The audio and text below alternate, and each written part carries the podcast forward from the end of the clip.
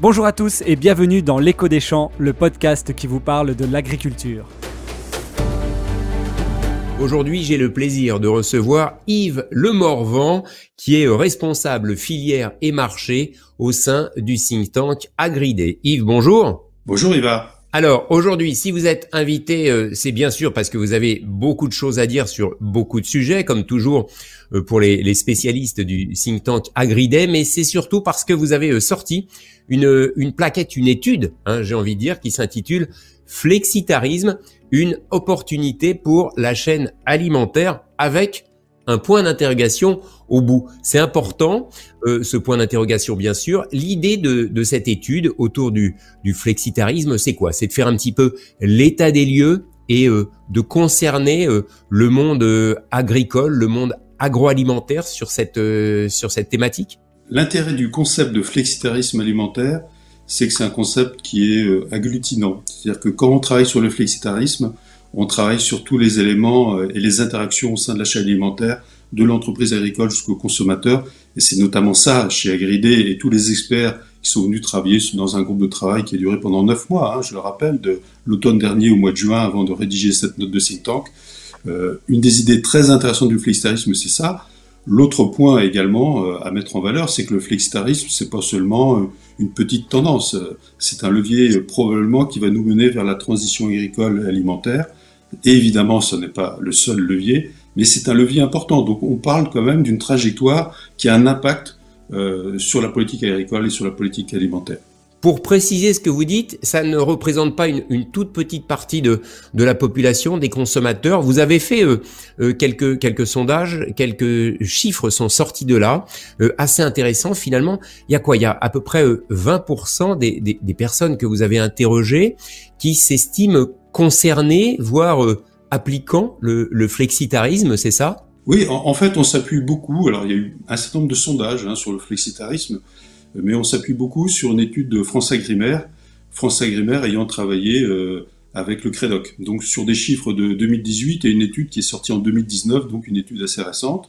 Effectivement, que dit cette étude? C'est qu'environ 20% de nos concitoyens, là on est sur la France, mais cette étude est très intéressante parce qu'elle parle de quelques autres pays européens avec des résultats un peu différents.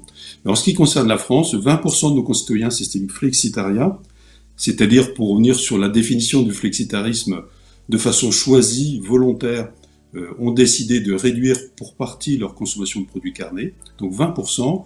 Et dans cette étude, on y rajoute qu'il y a environ 5% de, de consommateurs qui se disent végétariens, végétaliens, véganes. Donc globalement, 25% des consommateurs qui sont dans une phase où la consommation de, viande est mise en question. Est-ce qu'on peut euh, non pas euh, définir un, profil type de consommateur? Je pense pas qu'il y en ait véritablement, qui soit dans le flexitarisme ou qui soit euh, flexitarien. C'est peut-être a priori des jeunes qui ont aussi l'écho de beaucoup de choses qui se disent et qui ne sont pas toujours justes sur, par exemple, les réseaux sociaux. Euh, à savoir les, les comportements euh, de certains agriculteurs ou de certaines euh, certains modes d'élevage dont on a beaucoup parlé, ça, ça impacte cette jeune génération de, consommateurs, selon vous? Alors, c'est vrai que de, regarder des coupes ou des strates démographiques, ça apporte un regard complémentaire. Ce n'est pas le seul, il y a aussi les, critères, vous venez d'y faire référence. Alors, sur, les aspects démographiques, il semble que c'est plus sur les, le, comment dire, les végétariens hein, que les flexitariens que l'âge euh, pèse dans les choix. C'est vrai que les jeunes, et c'est assez naturel, veulent probablement beaucoup plus que, nous, que moi en tout cas, euh, changer le monde. Hein, et donc les aspects liés à l'évolution du climat, les problématiques environnementales, euh, le bien-être animal, euh, ont un impact plus élevé et donc guident dans un pourcentage un peu supérieur euh, les tranches d'âge, les millénials et les tranches d'âge les plus jeunes, vers le, végétarisme. Sur le flexitarisme, par contre, c'est beaucoup plus stable, parce qu'un des moteurs du flexitarisme, c'est un sujet qu'on connaît bien, par exemple, qu'on a déjà travaillé sur la bio, sur d'autres sujets alimentaires, c'est-à-dire que c'est l'aspect nutrition et santé qui vient souvent en premier, en premier chef, et donc on y trouve euh, toutes les catégories d'âge, notamment les seniors. Un point à souligner, c'est que euh, ça a été un, objet de débat pendant une bonne partie de nos, travaux, le flexitarisme ne mène pas obligatoirement au végétarisme. Il n'y a pas de fléchage obligatoire. Ce sont là deux concepts qui sont liés, mais qui ne sont pas en cause-conséquence. On essaye justement, Yves, de non pas redéfinir avec précision, parce que les contours, je crois, sont, sont pas si nets hein, que ça sur le, flexitarisme. Mais si on essaye de, le distinguer par rapport aux, autres usages euh, alimentaires, c'est quoi? C'est essentiellement diminuer la quantité de, de viande, de produits animaux, de l'alimentation au profit des végétaux, on va dire. C'est de d'équilibrer, de rééquilibrer, c'est ça peut-être davantage? Oui, le, mot de, recherche d'équilibre, c'est une bonne définition. Alors, c'est une définition un peu flottante par définition, mais le flexitarisme est une, est une trajectoire alimentaire qui se caractérise par son absence de chiffrage. Donc, il est évident qu'on travaille sur le flexitarisme.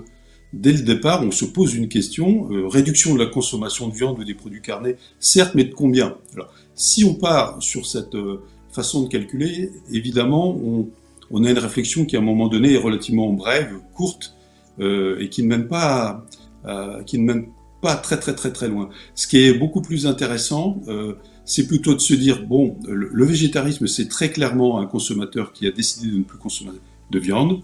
les végétaliens sont ceux qui, en outre, ne consomment plus de produits laitiers, d'œufs, etc. Puis vous savez, les véganes sont ceux qui, par ailleurs, outre l'alimentation, ne veulent plus du tout utiliser à différents titres, vêtements, cosmétiques ou autres, euh, des produits d'origine animale. Donc voilà, là, des catégories qui sont bien définies.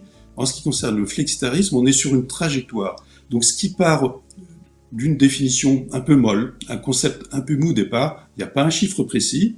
Quant à nous, euh, in fine, à la fin de notre rapport, nous proposons un objectif au c'est-à-dire d'arriver à une assiette équilibrée 50% de protéines végétales, 50% de protéines animales. On va peut-être y revenir. On peut essayer de chiffrer sur une définition propre. Mais ce qui est plus intéressant, c'est la richesse du concept, c'est savoir pourquoi euh, les citoyens ou les consommateurs deviennent flexitariens, ce qu'ils veulent faire, et de regarder l'impact que c'est en train d'avoir et que ça va, ça, avoir, ça va avoir à l'avenir euh, sur les, les constructions des politiques agricoles et alimentaires.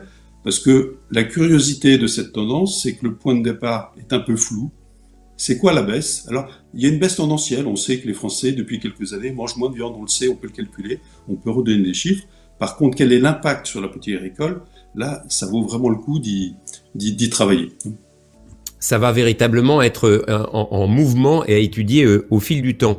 On assiste aussi, et vous en parlez euh, dans, votre document, dans votre, dans votre étude, de la naissance du développement de la, de la food tech, avec de très gros enjeux économiques pour. Je vais pas dire remplacer la viande, peut-être faire du à la manière d'eux, avec on en a parlé, ça fait l'objet de beaucoup de, de, polémiques, de débats, euh, même de, de, avec des aspects juridiques, de viande végétale, de steaks végétaux, etc. Donc de gros enjeux économiques avec des entreprises qui sont puissantes, qui ont beaucoup d'argent et qui veulent quoi finalement? Euh, Profiter de cette tendance euh, vegan, flexitarien, manger plus de végétaux pour proposer des alternatives à la viande, quasiment en faisant un peu quoi euh, d'usurpation d'identité, en disant c'est un steak végétal, ce sont des préparations carnées végétales. Enfin, on invente des, des, des concepts et on, et on usurpe un peu l'identité des, des produits carnés. Alors il faut il faut essayer de définir les choses. C'est-à-dire que tout d'abord dans ce rapport, nous sommes favorables au mouvement de la végétalisation de l'assiette. Euh, il faut lutter contre les critiques euh, souvent malencontreuses contre l'élevage, bien sûr. Euh, l'élevage apporte beaucoup d'éléments positifs à la société, il y a beaucoup d'aménités, mais au-delà de ça, la végétalisation et un équilibre nouveau dans le, dans, le, contenu de notre assiette est plutôt une bonne chose en matière de nutrition santé, de climat, de biodiversité. Donc c'est le point de départ. Tout le monde est d'accord là-dessus, c'est clair. Là, il faut le redire, on ne part pas sur une critique de l'élevage, c'est pas ça l'objet.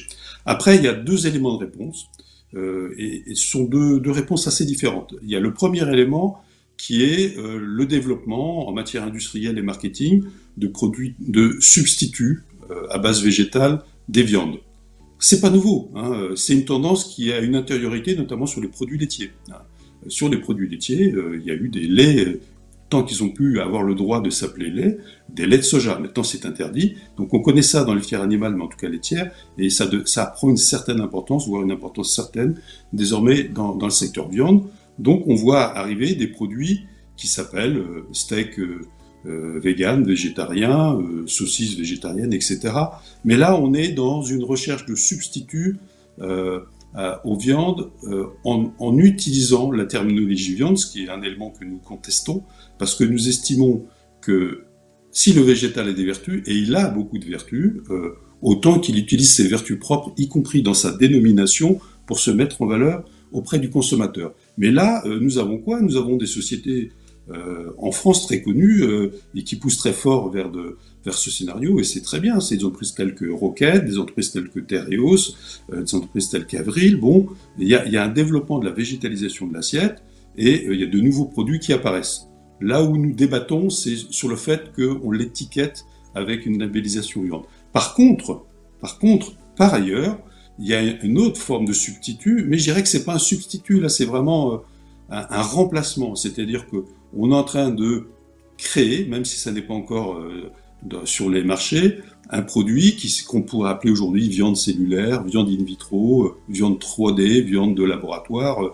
La terminologie n'est pas encore fixée, et nous souhaitons qu'elle ne soit pas fixée parce que nous, estimons que ce, produit qui arrivera, qui arrivera un jour sur les marchés, mais ceux qui veulent le consommer, qu'ils y prennent leur propre plaisir. Cela dit, ça ne devrait pas s'appeler viande. Mais là, effectivement, nous sommes sur euh, un système qui est une addition de, la tech et de la finance et qui est complètement séparé euh, de l'agriculture. Donc nous sommes sur un produit qui nous sera proposé dans lequel l'alimentation sera séparé de l'agriculture, et il est clair que ça ne fait pas partie de notre modèle. Mais donc il y a bien deux mouvements différents, un qui est déjà euh, euh, dans, une assiette, dans nos assiettes potentiellement, qui existe, hein, et puis l'autre qui est à venir, qu'on peut euh, probablement contester.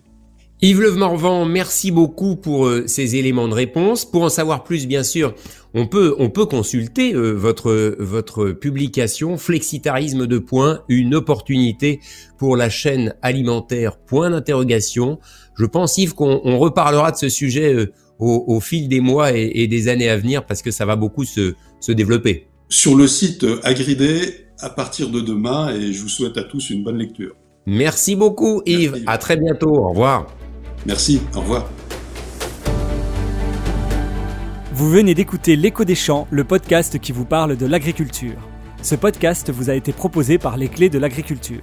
Retrouvez-nous sur Twitter, LCDAgri et sur Facebook, YouTube et LinkedIn, les clés de l'agriculture. À bientôt!